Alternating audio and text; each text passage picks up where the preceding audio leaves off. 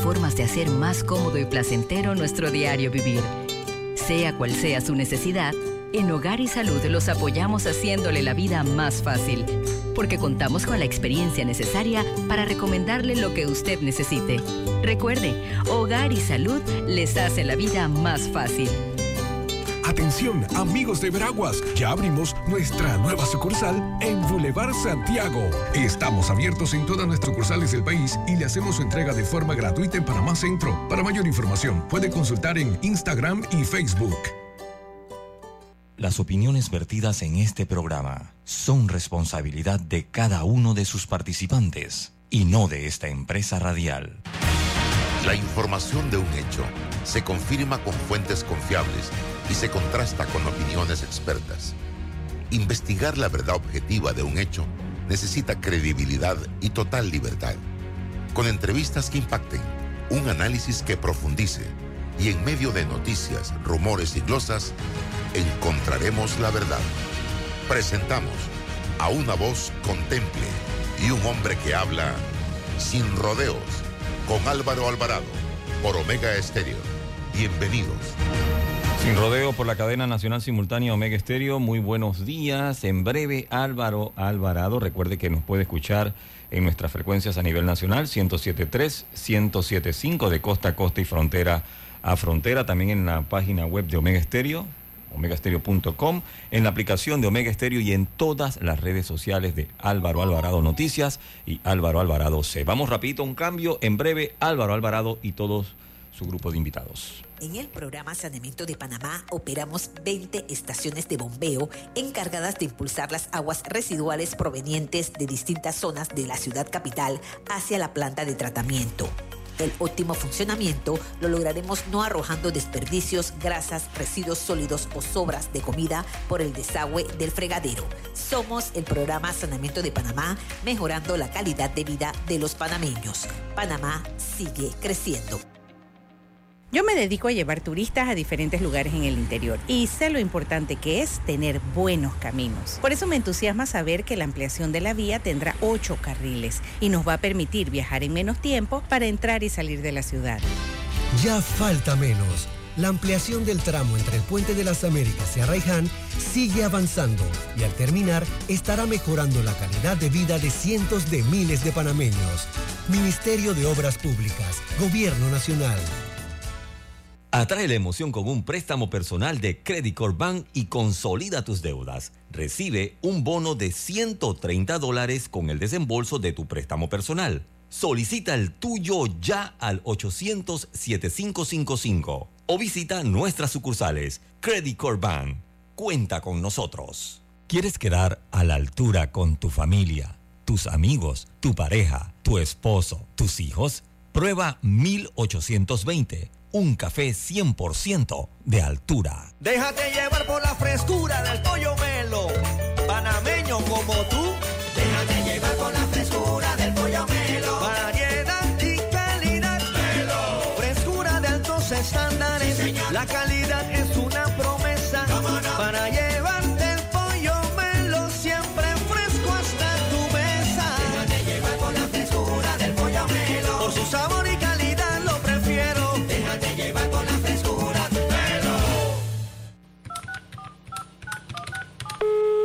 Aló, ¿me habla de Hopsa? Sí, yo lo que necesito es un techo, pero bien económico. El combustible está alto, todo está subiendo. Deme alguna alternativa. No se preocupe, señor Pérez. Nosotros somos los fabricantes de Super C. El Super es una excelente alternativa al calibre 26 tradicional. Es más delgado, pero fuerte y económico. Desde 1.59 el pie. Tenemos inventario en tiendas para entrega inmediata. Contáctenos por WhatsApp 6550-1921. WhatsApp 6550-1921. Muchas gracias, Hopsa. El Super Sync sí resuelve. Y comprando por WhatsApp, lo hago desde mi casa sin tener que moverme. Hopsa, para trabajos bien hechos. Agua pura de nuestra tierra, riqueza inmensa de vida y salud. Si gastas agua de más, se la quitas a los demás. Cierra bien la llave. Una gota por segundo se convierte en 30 litros de agua al día. Gobierno Nacional. idam.gov.pa. Somos agua. Trabajando cada día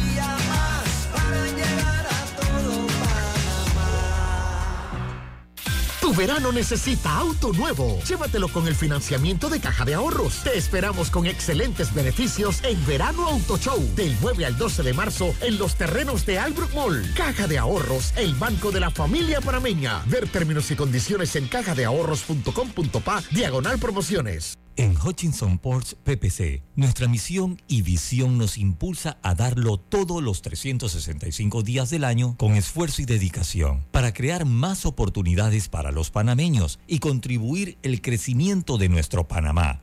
Hutchinson Ports PPC.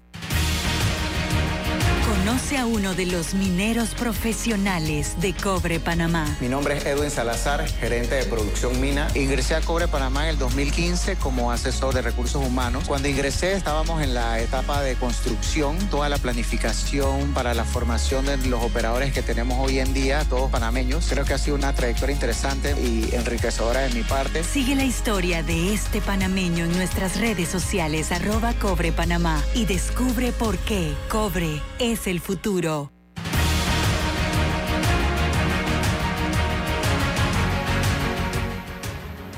Estimados amigos, tengan todos muy buenos días, bienvenidos. Estamos ya en este su programa Sin Rodeos a través de Omega Estéreo, emisora con cobertura nacional.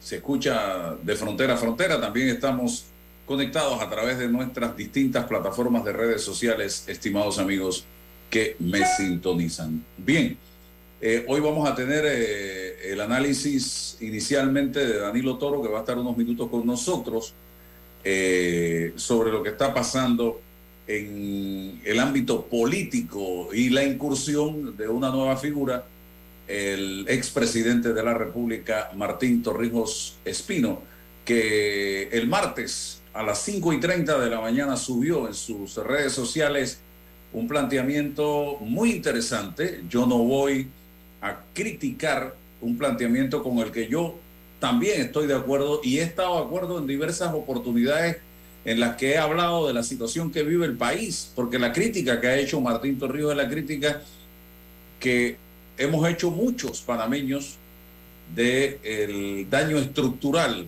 que tiene ya el sistema panameño en materia política el problema que tenemos en materia social, el problema que tenemos en materia económica, la falta de valores, de principios, la crisis que hay en el PRD, su propio partido. Estamos de acuerdo, muchos panameños pensantes, en todos esos planteamientos. La gran interrogante es cómo va a lograr Martín Torrijos fraguar esa candidatura a estas alturas del partido cuando él mismo ha señalado que la vía no será el PRD. Danilo, bienvenido y te sumo, a este planteamiento lo que acaba de decir Ricardo Lombana. Ricardo Lombana eh, dice que esto es una estrategia del PRD eh, que lo que busca es tener un candidato oficialista el que salga de las primarias, que puede ser Carrizo, o puede ser Adames, o puede ser Pedro Miguel, o los otros cinco, con menos posibilidades, eh, un candidato independiente que pudiera ser eh, Zulay Rodríguez, si logra las firmas, y tener el PRD una figura en la oposición, que en este caso él dice que sería Martín Torrijos Espino. Que todo esto es un plan del PRD en el que no debemos caer, es lo que ha dicho Ricardo Lombana. Bien, Danilo, adelante. Hola, eh, no sé si me tienes en cámara. No te tengo en cámara, solo en audio. Si quieres entrar en cámara, bienvenido. Bien, voy a ponerme en cámara. Eh, a ver, ya, ok. Ahora sí. sí. Bien, eh, no, no coincido con, con el, el dirigente político Ricardo Lombana para nada, no coincido con Ricardo Lombana porque, porque hay muchas razones para, para no estar de acuerdo con ese planteamiento. Lo primero es que hay que revisar la historia reciente del PRD. Lo segundo es que eh, si esa fuera la estrategia, pues déjame decirte que a los problemas del PRD habría que adicionarle una vocación al suicidio. Y la tercera es que eh, eh, es, apostar a la atomización no creo que le resuelva como estrategia nada, y, no lo creo no porque no se me ocurra, sino porque no suele ser la atomización propia de la fuerza que quiere ganar una ventaja para precisamente obtener un triunfo. Y lo, eh, lo, otro que en mi posición yo no le veo tal nivel de inteligencia. No, pero es que, la cúpula del PRD para, para hacer una cosa como esta. Pero es que precisamente por eso, eh, Álvaro, aquí no hay nada que, que, corresponda a una virtud o a inteligencia. Por eso dije que si esta fuera una estrategia, habría que adicionar a los problemas del PRD una vocación suicida. Es decir, eh, tienen, tienen, tienen así como en la, en la serie de, de Misión Imposible, ¿no? Tienen, tienen metido ya en la cinta la autodestrucción. Y eso sería realmente un, disparate más en, la mesa servida que tiene. Pues vamos a ver, vamos a ver qué, es lo que representa lo que está ocurriendo. Para, entender esto, lo primero que hay que tomar en cuenta es qué ha estado pasando con el PRD en la, por lo menos en la última década. Y es evidente que el PRD ha tenido un proceso de degradación ha tenido un proceso de degradación, de descomposición. Eh, esta es la primera vez en la historia del PRD, ni siquiera en la, en, la historia que va del 90 para acá, o sea, post 1989 para acá, no, en toda la historia del PRD, esta es la primera vez que los argumentos que utilizan quienes quieren llegar al poder de este partido o quienes quieren llegar al poder de la presidencia de la República a través de este partido, que los argumentos no son argumentos de personales para descalificar a un individuo en el ámbito de, lo personal. El PRD fue, desde las primarias de Martín Torrijos, fue decantándose en unas experiencias terribles en la que quienes aspiraban a la presidencia de la República o al cargo de Secretaría General buscaban descalificarse como personas. Y eso dejó un daño sensible. Pero a diferencia de esa historia política del PRD, esta es la primera vez que los argumentos en el modelo de partido que el PRD quiere ser. ¿Qué tipo de partido quieren ser? Entonces ya esto te indica otro tipo de problema, con otros alcances y con otras profundidades. Segundo, el PRD ha padecido de lo que yo he dicho es eh, sobrepeso, obesidad política. Porque el PRD ha basado como su principal estrategia apuntar al número de inscritos para decir que es un partido fuerte, para mostrarse como un partido con posibilidades. Cantidad y, y el basarse casi que efectivamente. Eso no es común en el mundo. ¿ah? El PRD es el partido más grande del mundo cuando tú analizas la cantidad de inscritos sobre la población, cuando haces esa relación, o cuando haces la relación cantidad de inscritos sobre población electoral. Es el segundo partido más grande del mundo. El primer partido más grande del mundo es el Partido Popular de la India, que tiene como 180 millones de inscritos.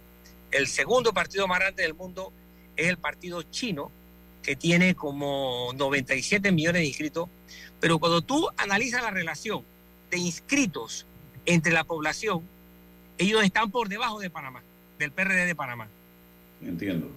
Fíjate, y cuando te vas a la relación, perdón, exacto, cuando te vas a la relación de población, para más el número uno. Entonces, esto te indica eh, es que esa obsesión por tragar, tragar, tragar inscritos lo ha llevado a una obesidad. Martín Torrijos, entiendo yo, al analizar la, la situación esta del PRD, su degradación histórica, más su manía por inscritos, inscritos, inscritos, entendió dos cosas eh, puntuales. La primera, él consideró oportuno, no lo estoy ni aplaudiendo ni condenando por eso, estoy describiendo su actitud. Dispararle, para su caso, así, al pecho al gobierno. Sus primeras dos notas y su video sus primeros dos, casi tres minutos, están dedicados fundamentalmente al papel del gobierno. Y más, Martín le dispara el pecho al gobierno. Durísimo. En segundo lugar, inmediatamente después, Martín le dispara así, otro caso al PRD. Ahí tú te das cuenta que ahí no hay ninguna estrategia del PRD. Martín le dispara un caso directo al partido del cual él fue secretario general y que lo llevó a la presidencia de la República. Así las cosas, tú te das cuenta que él analizó la historia reciente del partido y con un partido con más de 7 mil miembros, él dirá, si me abro, algo me llevaré y ese algo puede ser lo suficiente como para tener una base política que le permita poder atraer otros interesados. Es el análisis mínimo que debió haber hecho. ¿Cuánto se llevará el del PRD? No lo sé. Como ejemplo de esa situación, tienes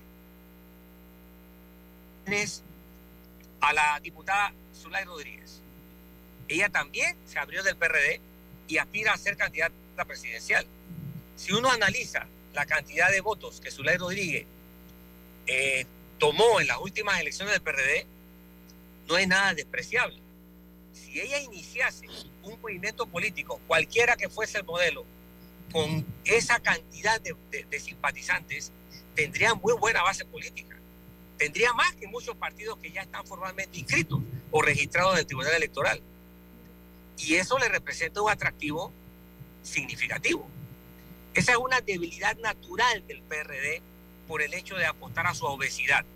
Tiene otros problemas, todavía peores que ese, ¿ah? por esa manía de tener inscritos, inscritos, inscritos para mostrarse como partidos con opciones. Lo tercero entonces es que Martín Torrijos, después de dispararle con bazooka al gobierno y al PRD, entonces plantea su interés por llegar a la presidencia. Bueno, ya sus potencialidades como presidente, eso es harina de otro costal y eso tendríamos que analizarlo, no sé cómo tú quieras, desde qué perspectiva.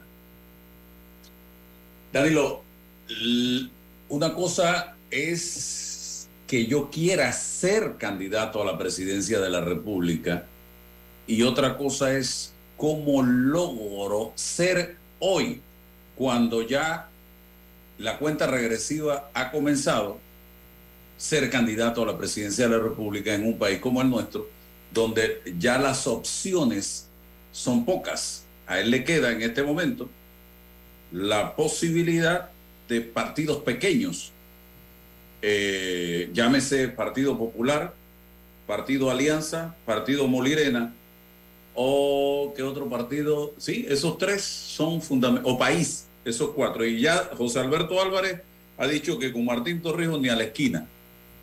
Entonces, quedan tres opciones políticas para Martín Torrijos Espino y una alianza con la sociedad, que esa no te lleva a una candidatura, porque no está reconocida. Esa sería a través de las firmas, y ya las firmas están caminando, ya ahí no puede entrar. ¿Cómo lo ve Danilo Toro esa posibilidad? Eh, porque yo al que veo al Partido Popular en todo esto, metido. Sí. Fíjate que él, su experiencia política, cuando tú la revisas, tú te das cuenta que no, no, no, no, ha estado entre los primeros en, decir presente a la hora de, formar fila para aspirar a la presidencia. La primera vez que quiso ser presidente fue la última persona en presentar eh, registro en el PRD para, para, para eso, ¿no? Eh, ya la segunda vez le fue más fácil. Pero yo lo que veo es lo siguiente, él está interesado en presentarse porque él sabe que las condiciones del PRD son muy eh, inestables actualmente. Negar lo que ocurre en el PRD, decir que están bien. se están matando, Danilo, se están matando. Mira lo que pasó anoche, que salió a relucir un audio de la ex, aparentemente de la directora del Instituto Nacional de la Mujer, donde daba a entender que hay presiones políticas para que se apoye al candidato de San Felipe, de la presidencia, y eh, en contra de los que están apoyando a Cristiano Adames. Hasta hubo un intercambio de, mem- memos o de memorándum entre la secretaria que re- aparentemente responde a la, al grupo de la presidencia y ella que pareciera que tiene algún tipo de inclinación hacia el candidato de la asamblea. Pues, pues, pues bien, fíjate, o sea, negar eso, todo lo que tú estás señalando, más la, la misma dinámica política interna del PRD, es como cuando ocurren las peleas de boxeo, ¿no? Que, que hay un boxeador que le está eh, pegándole a otro y el que recibe los golpes muchas veces le da por reírse para tratar de demostrar que está bien. Y al poco tiempo el que se ríe pues termina noqueado. Es posible que el PRD no termine noqueado, pero no está bien. No está bien. Y, llegar a la situación en que ha llegado, si el PRD no reflexiona, va a vivir el mismo proceso que han vivido los grandes partidos políticos en la historia de Panamá. Un proceso de fragmentación y luego desaparición. Al Partido Liberal le tomó varias décadas, al Partido Conservador le tomó muy poco, a, la organización política que mostró eh, José Antonio Ramón Cantera, la coalición que formó también apenas, eh, no, no, la coalición de José Antonio Ramón Cantera no sobrevivió mucho tiempo. En fin, eh, la institucionalidad de los partidos políticos no registra una buena historia y el PRD no parece tomar un camino distinto a lo que ha pasado con los grandes partidos políticos de Panamá. Entonces, las alternativas que el señor Martín Torrijos pueda tener van a depender de coyunturas. Y la coyuntura actual es muy inestable, Álvaro, muy inestable. Por esa razón, no es fácil predecir qué alternativas él tiene. Habrá que ver qué pasa con las primeras encuestas que sirvan, porque esa es otra cosa, ¿no? Estamos de acuerdo. Que sirvan. Exacto, las primeras, encuestas que sirvan, subrayo, que sirvan para, para, o los primeros estudios serios para tener una idea de cuál es la perspectiva que tiene el señor Martín Torrijos. Pero el escenario es muy inestable. Ante ese que- escenario inestable, Danilo, las posibilidades de Martín son todas. Exacto, exacto. Entonces, eh, hay que ver también que eh, tiene posibilidades porque al ser tan inestable el escenario, eh, tú no sabes qué va a poder pasar. Ya hay Mar- fenómenos. El señor Martinelli, el señor Martinelli es un Ajá. factor, es un factor presente en las elecciones, eh, ya sea porque participe o porque no participe. Y esto va, esto cambia la dinámica de, la electora- de- de las elecciones en Panamá. Así es que todavía estamos en una etapa muy temprana. Lo importante que ver aquí es que para mí el escenario del PRD se enrarece muchísimo. Dos, las alternativas políticas se atomizan, se, se, se, se, multiplican. Tres, eh, al, al futuro político de Martín Torrijos simplemente habría que ponerle un poquito de paciencia, porque hoy día decir si tiene o no tiene es, es muy aventurero, es muy, muy, muy aventurero. Yo creo que él va a estar sometido a lo que la mayoría de los presidentes que han optado por una segunda vuelta al poder le ha pasado. Eh, tenemos a, a tenemos a, Lula, tenemos a una serie de- de- de- de presidentes que, habiendo tenido la oportunidad de ir a una segunda ronda, a muy pocos le ha ido bien y a muchos le ha ido de una manera comparativa menos favorable que la primera. Entonces, Martín Torrijos va a ser juzgado por lo que hizo, por cómo fue su gobierno. Y él tendrá que estar preparado para explicar ese estado de resultados, sus ganancias y sus pérdidas como presidente. Su campaña será la más fácil de todas, porque tendrá que basarse en sus ejecutorias y de conformidad a eso será juzgado por el electorado para ver si le dan o no el voto. Ya llegaste a tu. a, a- a- donde ibas. Exactamente, ya llegué Bueno. a mi destino. Bueno, vaya a cumplir la misión y en la semana estamos en contacto porque esto hay que seguir analizándolo porque me gustaría en otro momento que hablemos de ante una derrota de Martín estaría en la posibilidad de asumir un liderazgo interno dentro del PRD que él ha criticado y rescatarlo de donde se encuentra, eso lo vamos a analizar posteriormente, don Danilo Toro. Y gracias.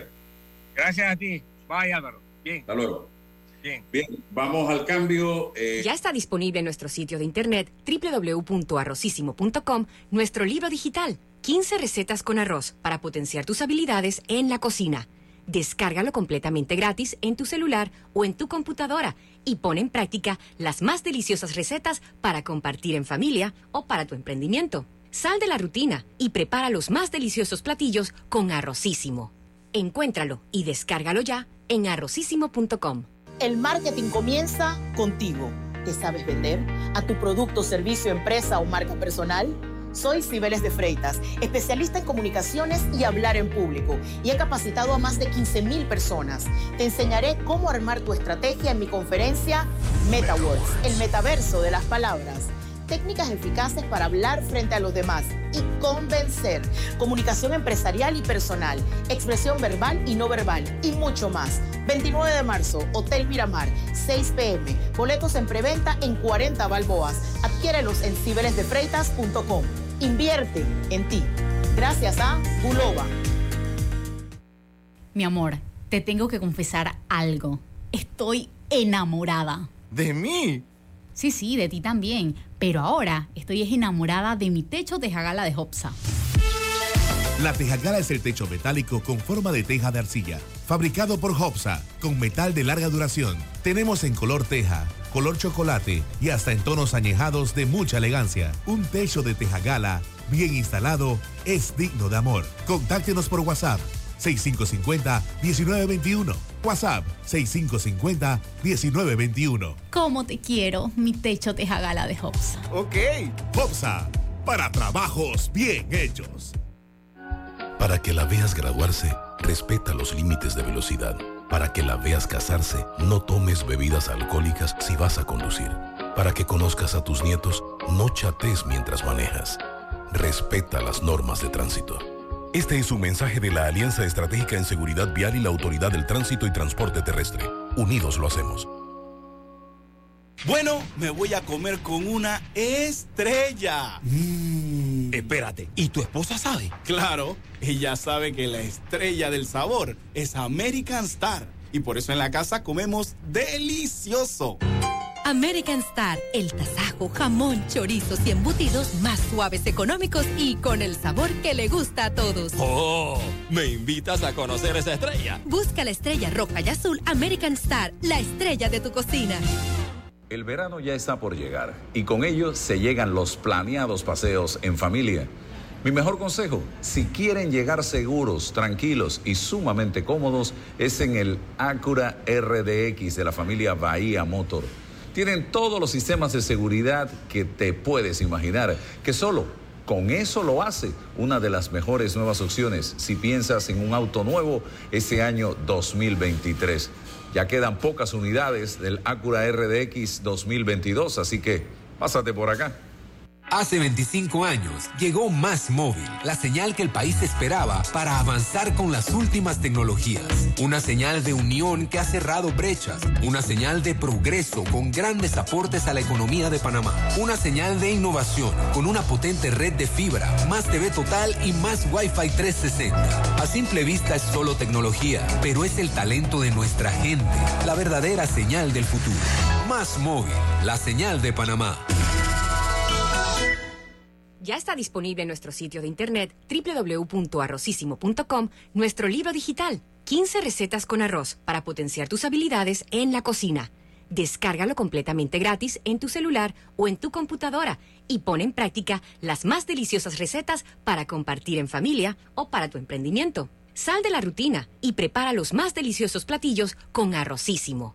Encuéntralo y descárgalo ya en arrocísimo.com. Di yo ya cuento y llama a los teléfonos 510-2020 en la ciudad de Panamá y 253-6492 en Panamá Oeste y agenda tu cita para ser censado. Panamá cuenta contigo.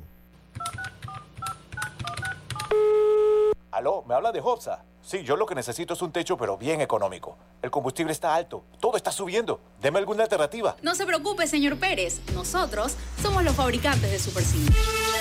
El Super C es una excelente alternativa al calibre 26 tradicional. Es más delgado, pero fuerte y económico. Desde 1.59 el pie. Tenemos inventario en tiendas para entrega inmediata. Contáctenos por WhatsApp 6550-1921. WhatsApp 6550-1921. Muchas gracias, Hopsa. El Super C sí resuelve. Y comprando por WhatsApp, lo hago desde mi casa sin tener que moverme. Hopsa, para trabajos bien hechos. En Hutchinson Ports, PPC, hoy y siempre estaremos orgullosos de ser parte del país que une al mundo y nos esforzamos porque con nuestro trabajo el nombre de Panamá llegue cada día más alto. Felicidades Panamá. Te desea Hutchinson Ports PPC. Tu hipoteca tiene casa nueva. Traslada tu hipoteca a Caja de Ahorros. Recibe una letra mensual más baja y con la aprobación, llévate un bono para gastos legales por 500 balboas. Caja de Ahorros, el banco de la familia parameña. Ver términos y condiciones en cajadeahorros.com.pa sección promociones.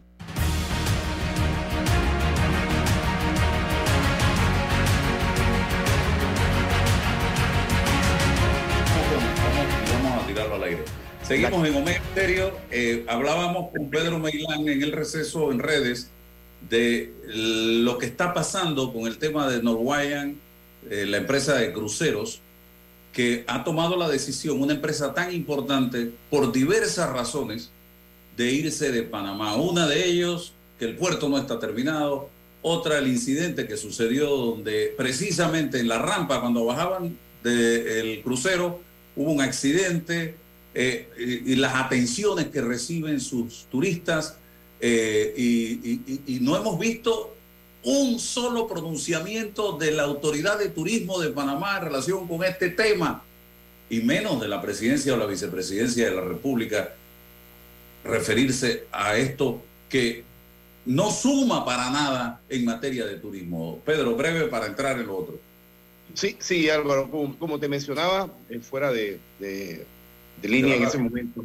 Exacto. Saludos a todos. Primero, saludos a todos, a ti, a todas las personas que nos escuchan en Sin Rodeos.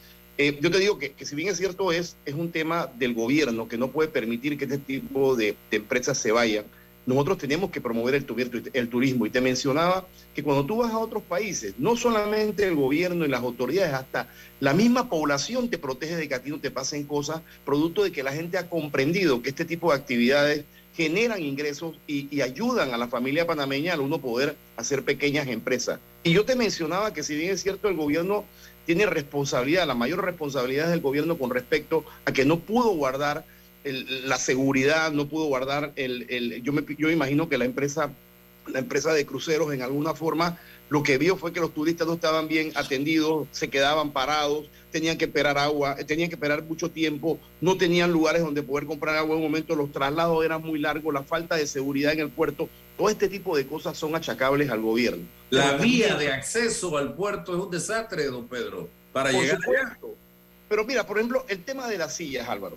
Yo te voy a decir, si un, empresario debe, debe pensar, hacer enlace, esto debió ser una cosa gobierno, empresa privada e inclusive población, porque todo este tipo de cosas generan ingresos para las personas que así lo requieren. Mira, ahí no solamente entra el tema de proveedores de agua y de alimentos, ahí entra el tema de proveedores de, de transporte, ahí entra el, el tema de proveedores de seguridad, ahí hay una gran cantidad de temas que pudieran haber sido aportados también por la empresa privada. Y la pregunta es, Álvarez, ¿se hicieron reuniones para poder mantener este crucero ahí? ¿Se ha dado algún tipo de explicación por parte del gobierno o de las personas que manejaban o tenían en alguna forma relación directa con esta empresa de qué pudo haber ocurrido o qué se puede haber hecho? O mejor todavía, ¿qué podemos hacer para que ellos ellos eh, tomen la decisión de quedarse en Panamá y no retirarse, ya sea mejorando el, el tema de seguridad y mejorando los temas en los cuales la empresa reclamaba. No tenemos conocimiento de nada, Álvaro.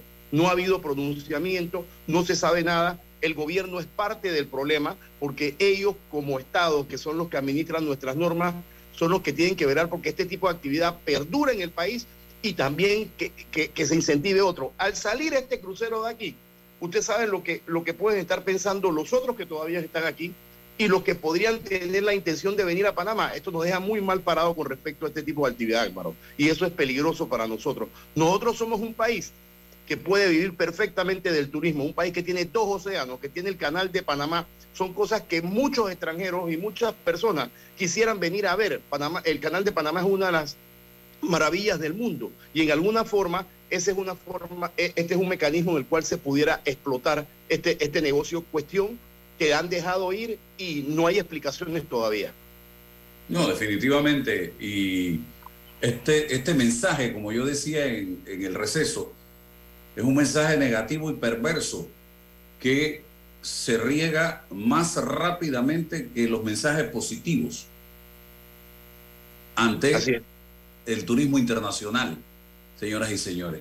Eh, don Pedro, ayer vimos una protesta de eh, vendedores de chances y billetes que no quieren la lotería electrónica, que no quieren otros juegos que compiten contra ellos. Y yo recordaba, y por eso lo ubiqué anoche, la lucha que tuvo usted en defensa de la ley, no en defensa de nadie, de la ley, del cumplimiento de la ley cuando era director de Acodeco en este tema, para que se vendieran los chances y billetes divorciados y no casados, y para que se vendieran al precio correcto. Esa fue la lucha suya. Eh, y ese es el problema que hay hoy día. Cuando tú sales a hacer un sondeo ante la ciudadanía, ¿qué piensa usted de que venga la lotería electrónica? El la mayor cantidad de usuarios o consumidores de chance y billetes te dicen que están de acuerdo. Están de acuerdo y no es porque están en contra de los, de, los chanceros y billeteros, sino de qué cómo venden ellos el chance y el billete. Casado y más caro. Don Pedro, bienvenido. Sí, Álvaro. Eh, mira, hay dos cosas ahí. La única forma que una persona te puede decir que no está de acuerdo a un cambio estructural en la venta de billetes tiene que ser un billetero. No existe otra persona, porque todo el que va a comprar billetes o es usuario de ese sistema se da cuenta de que en alguna forma lo estafan o lo obligan a adquirir bienes eh, eh, de alguna forma ilegal y eso no es correcto. Entonces, a mí me resulta un poco cínico porque esto no es nuevo, pero en esto nuevamente caemos en lo mismo. Si bien es cierto, los billeteros son los culpables de lo que está ocurriendo y, y en alguna forma eh, a, los, a las personas que compran billetes, los obligan a comprar de, una manera indebida, también el gobierno nacional no hace ningún tipo de operativo. Desde el tiempo que yo estaba, yo quiero saber a cuántas personas le quitaron la libreta de billete. Si esa es una actividad en la cual usted no, no cumple con la ley, usted hay que quitarle la libreta de billete. Álvaro, tú vas a cualquier provincia de este país y todo el mundo te quiere vender billete a un dólar 25 tú vas a Bocas, tú vas a Chiriquí y a todos lados. Y entonces, ¿sabes cuál es la, cuál, cuál es la respuesta del billetero? Lo que pasa es que usted tiene que entenderme, porque yo esta libreta me la están alquilando y yo estoy obviamente ganando un porcentaje del porcentaje que gana el dueño de la libreta. Las libretas de lotería no se hicieron para eso, es una actividad social, los ingresos que se generan son para hacer actividades sociales y para ayudar a la persona de escasos recursos. Entonces, ¿cómo es posible que una persona que tenga una libreta se la esté alquilando a otro? Te venden un billete más caro te lo venden casado, que tienen que comprar números altos con bajos.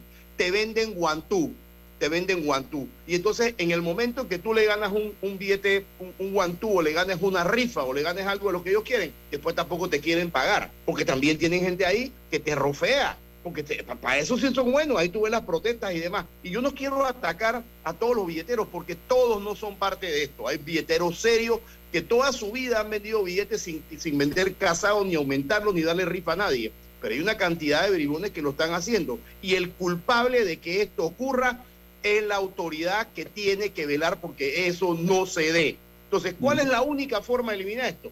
Eso de crear, crear nuevos sistemas de juego, tú lo puedes crear. Pero Álvaro, esto se ha venido hablando hace mucho tiempo. Los billetes se pueden vender en supermercados, se pueden vender en tiendas, se pueden vender por línea. Y desaparece el tema de que una persona tenga que pagar más por una, una cosa que tiene un precio establecido y que, y que y que, y que venderlo de otra manera, vendiéndolo de otra manera estarías en contra de la ley. Por lo tanto, por eso es que todo el mundo dice que los billeteros hay que sacarlos de esto, porque la persona que le gusta el juego de azar, que le gusta la lotería, se siente oprimido, se siente presionado y se siente estafado, porque para poder jugar sus números él tiene que pagarle de más a un billetero. Y eso no puede ser, Álvaro. Pero la autoridad es quien tiene que velar por esto. Nosotros hicimos sendos operativos, tú recuerdas. Y, y encubierto agarrábamos a los billeteros y pasábamos esos billeteros a, a la Lotería Nacional para que los mismos fueran sancionados y muchos de ellos no fueron sancionados, no le quitaban la libreta, no pasó absolutamente nada, porque cuando tú no tienes certeza del castigo, tú sigues haciéndolo. Pero yo te aseguro que si la lotería se pone serio en esto y empieza a sancionar quitando libreta, esto, esto tiene que parar. Todo para en esta vida cuando usted empieza a tocar el bolsillo a la gente. Esa es la única forma que hay. La sanción certera, el castigo certero. Desde su época se viene hablando de reformar la ley de la lotería, no se ha hecho. Desde hace muchos años se viene hablando de que en este país hay un grupito de privilegiados, de políticos privilegiados que tienen cientos de libretas que las ponen en manos de revendedores, revendedores que no ganan lo suficiente y por eso se ven en la necesidad de aumentar los precios de los chances y los billetes en detrimento del cliente del comprador. Entonces, yo siempre he venido señalando, primero, ¿por qué no nos dicen quiénes son esos privilegiados que se hacen de cientos de libretas y que todos sabemos quiénes son, pero no lo quieren decir? Y segundo, yo soy partidario de que, hey, el que vende sea dueño de la libreta. Correcto.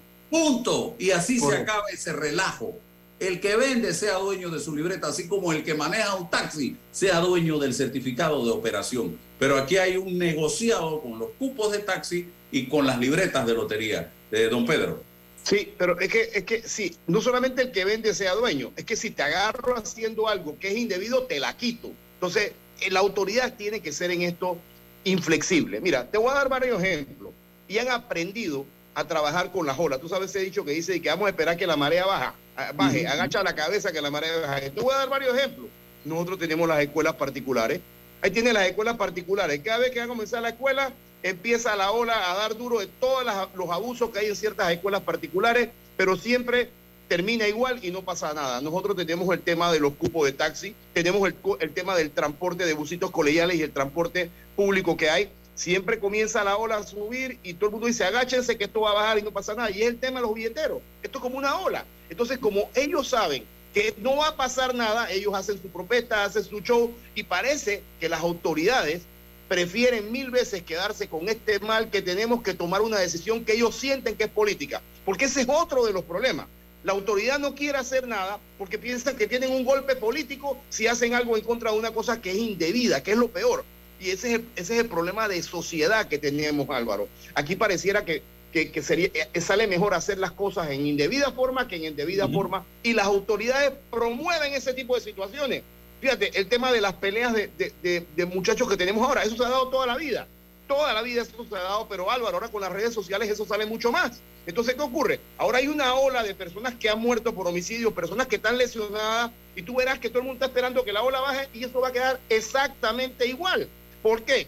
Porque los que tienen que decidir, las personas que nos tenemos gobernando actualmente, no toman las decisiones que tienen que tomar. No son estadísticas, estadistas, no velan por, nuestra, por nuestro pueblo. Y ese es el problema. Y así No estos les- billeteros, Ajá, Ah. ajá. así Siga, estos siga. billeteros, a través del tiempo, ¿no? desde que yo estaba, después posteriormente nuevamente, han venido surfeando esa ola y no se toma la decisión correcta. Álvaro, si hacemos lo que tú dices y se quita al billetero la libreta, yo te aseguro asegurar que eso para, pasa. O si no, si no se logra parar, entonces vendamos billetes en, en- en negocios, vendámoslos por la red. Si eso, te aseguro que va a acrecentar la venta de billetes, porque mucha gente se niega. A mi persona que me dice que me va a vender un billete casado a dólar 25, no se lo compro. No se lo compro y que se, que se lo coma. Ese es el problema de ellos.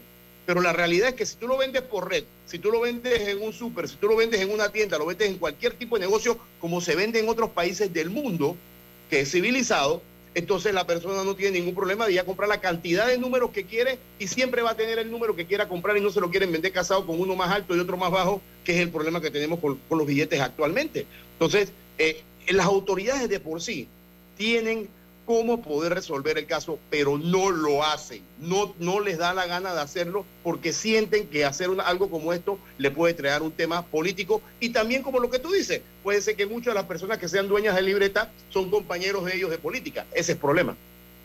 Definitivamente siempre pensando en el costo político y por eso no se atreven a tomar las decisiones que se tienen que tomar en este país, que necesita de importantes transformaciones urgentemente, muy bien, eh, a mi juicio, en, el, en, la redacción, en la estructuración del discurso. Lo decía el martes el expresidente Martín Torrijos.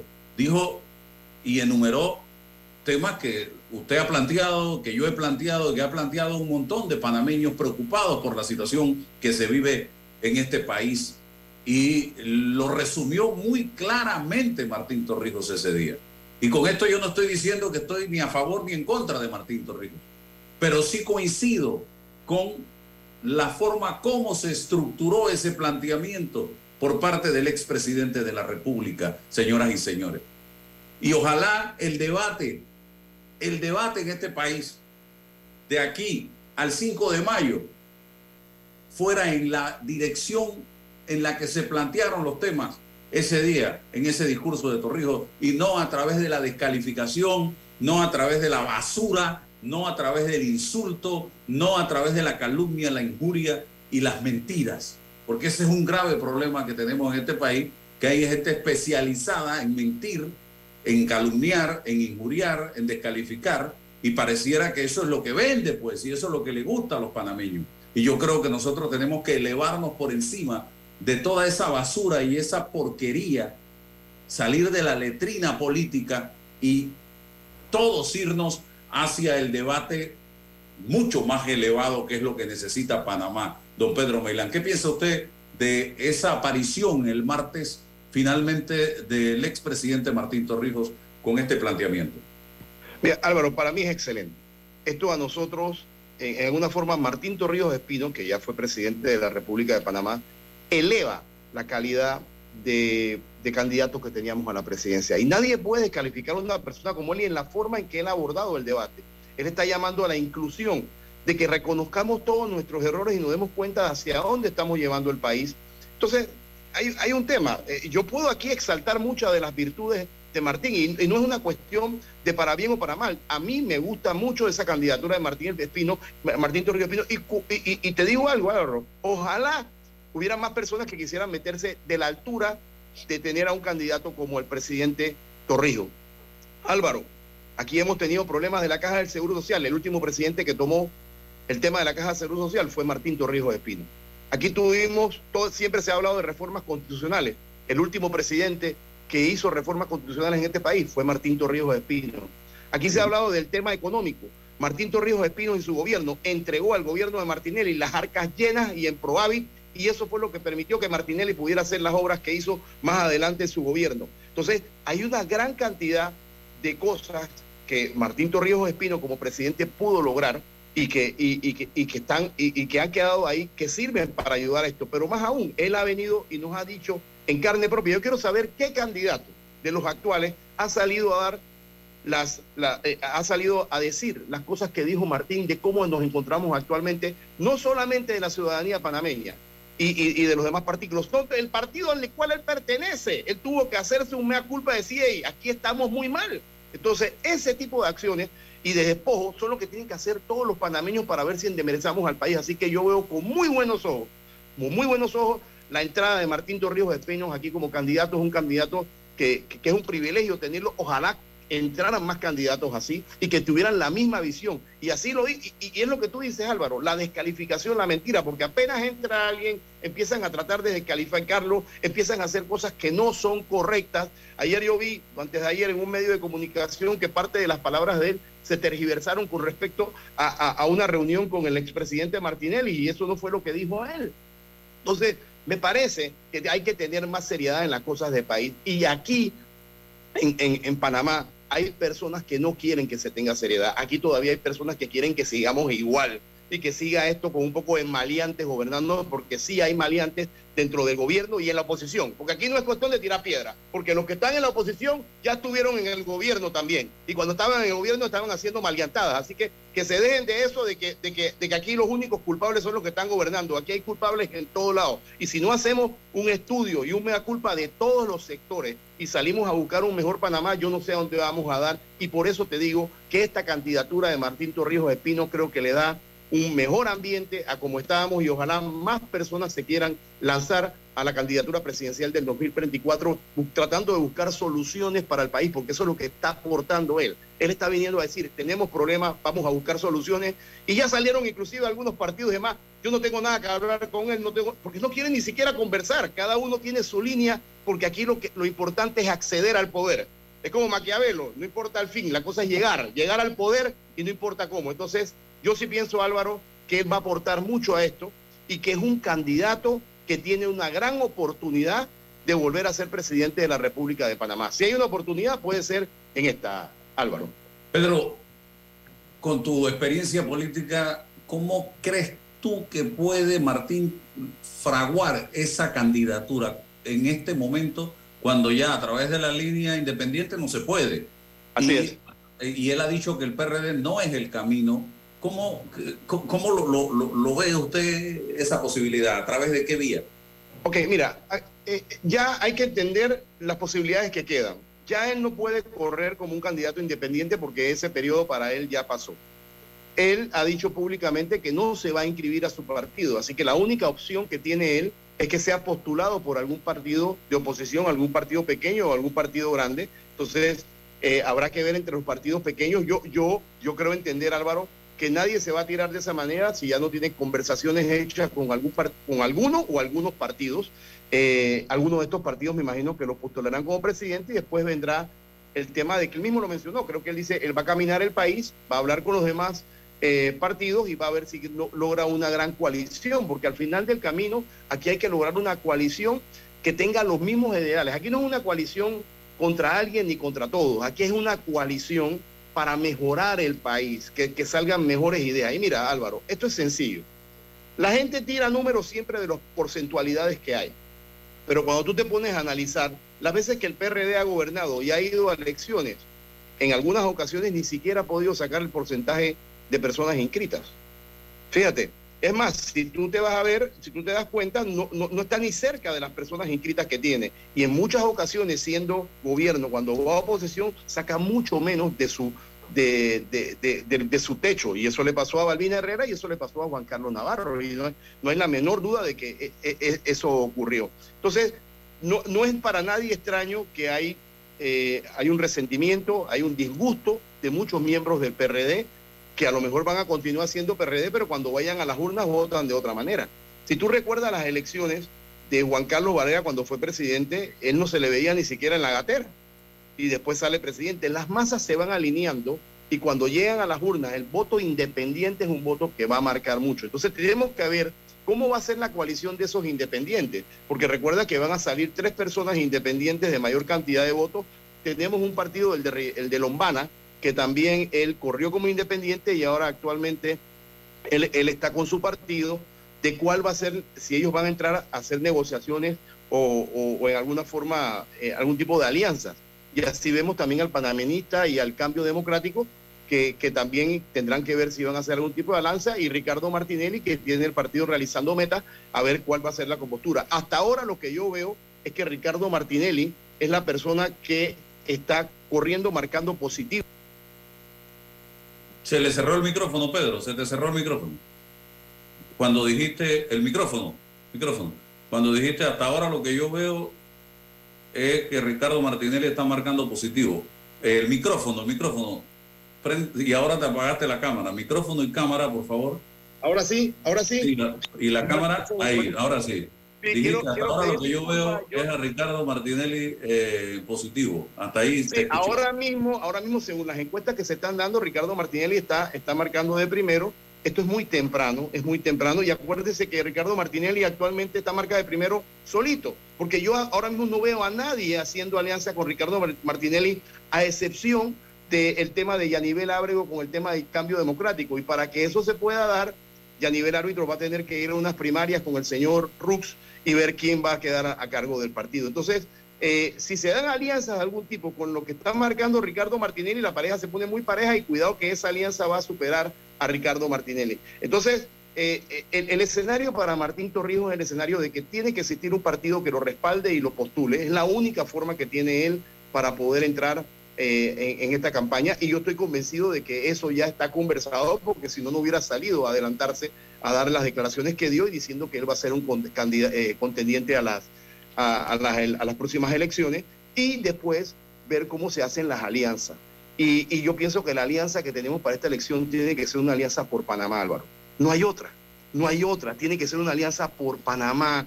Lo que está ocurriendo, el clientismo, en la forma que se está manejando esto, eh, el- el- el- lo, lo que se está dando en la Asamblea, Álvaro, eso no tiene nombre. O sea, aquí se necesita una reforma constitucional. A la Asamblea hay que meterle una bomba nuclear. O sea, estas personas van por arriba de todo. Mandan más que el Ejecutivo. Hay que tomar las decisiones que ellos quieren. Hacen cosas y nos dicen en nuestra cara, lo estamos haciendo y hagan lo que ustedes quieran. Esa es la realidad que tenemos nosotros en la Asamblea Legislativa. Y eso no puede continuar de esa manera. Y la única forma de poder cambiar esto es a través de una reforma constitucional que le dé a los, a los diputados las funciones que le corresponden, que es legislar y crear leyes y fiscalizar. De ahí para adelante, ellos no deben tener ningún tipo de función política en ningún circuito ni repartidera de suéter, de bonos, de bicicleta, de lo que sea. Eso no es una labor de un diputado, por Dios. Y esto se ha tergiversado totalmente, pero lo más triste es que el pueblo se siente cómodo con este tipo de cosas. El pueblo, ese, ese es un problema, es un problema educacional, entonces tenemos que hacer un trabajo fuerte en el tema educacional y que la gente aprenda que eso no nos está resolviendo el problema, sino que nos está llevando al abismo, o sea, porque no sabemos a dónde vamos a terminar si nosotros seguimos de esta manera. Pedro, y lo que más me preocupa de todo esto es eso que tú acabas de señalar finalmente, es la opacidad del pueblo, el silencio del pueblo, el patrocinio del pueblo, que me da a mí a entender que eh, patrocina con su actitud a la corrupción. Aquí hay gente que te dice tranquilamente, no me importa que haya robado. Después que, yo tenga billete en el bolsillo, no me importa que haya robado y a mí me fue bien. No me importa que robe, pero hicieron. Porque otros roban y no hacen. Eso es como la mujer que dice, hey, no te metas en mi matrimonio, me pega, pero me- yo vivo bien. Mira el carro que me acaba de comprar, mira la casa que me tiene, pero te está dando puño, pero tú aplaudes eso, porque estás bien. Yo no creo que Panamá se merezca ese tipo de discurso, señoras y señores. Creo que nosotros debemos elevarnos por encima de eso y tratar de buscar a la mejor gente para que, hey, haga sin robar, para que construya sin robar, para que desarrolle el país sin robar, para que todos podamos estar bien sin robar. ¿Por qué no podemos hacer y aspirar a eso, Pedro? Bueno, porque creo que el pueblo se el pueblo piensa, mucho, mucha parte del pueblo piensa que le va mejor con estas personas gobernando. Ese, ese es parte del problema. Ellos sienten que cuando se gobierna de esa manera, a ellos les llega algo y de la otra manera no les llega absolutamente nada. Entonces tenemos un problema serio en la mentalidad de muchos de los votantes. Los votantes prefieren votarle a aquellas personas que le dan un pavo, que le dan un jamón, que le dan una beca, que le dan algo a, a- a- aquel persona que pueda administrar el mejor el país y que pueda en alguna forma permear toda esa mejor administración para toda la población. Lastimosamente en eso nos vemos y eso es lo que ha traído como consecuencia que cierto tipo de gobernantes puedan estar en el poder. Estos gobernantes entendieron, mucha gente, de que aquí no hace falta tener conocimiento de política, tener conocimiento de cómo administrar la cosa pública, tener conocimiento de cómo hacer llegar las cosas en mejor forma. Aquí el gobernante entendió que ellos dando algo o haciendo las cosas en una forma que no es la correcta, pueden lograr mantenerse y llegar al poder. Y eso es lo que nos está ocurriendo, Álvaro. Nos está ocurriendo, tú, tú cuando vas a, ese, ese mensaje que tú, que tú dices de, de que robó pero hizo, eso lo escuchas en muchos lugares. Y, y eso es triste, porque realmente al final del camino todo lo que es que va en contra del Estado perjudica a toda la población. Ahora mismo tenemos otro problema y yo lo voy a decir aquí abiertamente, Álvaro. También, ¿cuál es la, cuál es la verdad? Tú agarras nuestros periódicos y tú los abres o te metes a los distintos canales de televisión, inclusive a programas radiales, y tú ves noticias, que es única, y tú ves cuatro opiniones distintas, diametralmente opuestas. Tú ves planas de los periódicos, de un periódico que, ve una cosa de una manera y la otra la ve de otra. Y eso no solamente en Panamá, lo ves a nivel mundial. Tú ves el tema de las, de las, de las televisoras que tienes en Estados Unidos con Fox y el otro, que, que, que son diametralmente opuestas. Entonces, ¿quién dice la verdad? Entonces nos encontramos en un mundo donde el medio de comunicación, la información, las redes sociales confunden al elector. Y, y, y, y, entonces ahora se apuesta a publicidad, a mercadeo, y la gente no está votando razonadamente con quién es el candidato, cuál es la persona que le puede aportar mejor bienestar, sino está apostando como si fuera una carrera de caballo, apuestan al ganador, entonces se sienten felices cuando gana el que ellos le votaron, sin importar las consecuencias. Entonces, ese tipo de cosas, la única forma de mejorarla, Álvaro, es a través de la educación. ¿Y qué tenemos aquí nosotros el problema de educación? Es que yo siento que los políticos no quieren que haya una mejor educación. Porque si hay una mejor educación, no votan por ellos. Esa es una realidad, Álvaro.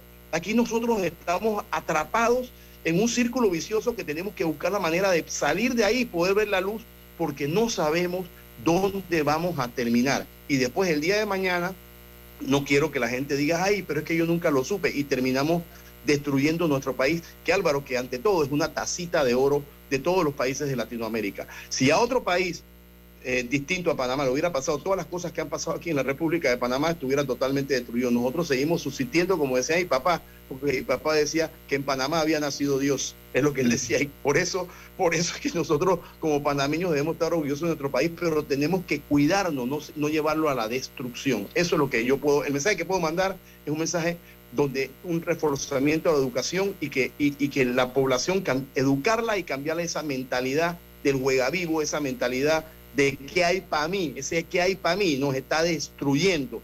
Porque también quiero decirle al votante lo siguiente, esa persona que va a su casa y le da algo por su voto, ya le compró su voto y usted no le puede pedir más nada por el resto de los cinco años, señores, ya eh, usted pagó por ese voto ahí. Señor, no, no caiga en ese tipo de juego. Cheque bien, verifique bien quiénes son los candidatos, quiénes pueden dar la mejor oferta, quiénes pueden mejorar este país y de esa manera haga un voto razonado.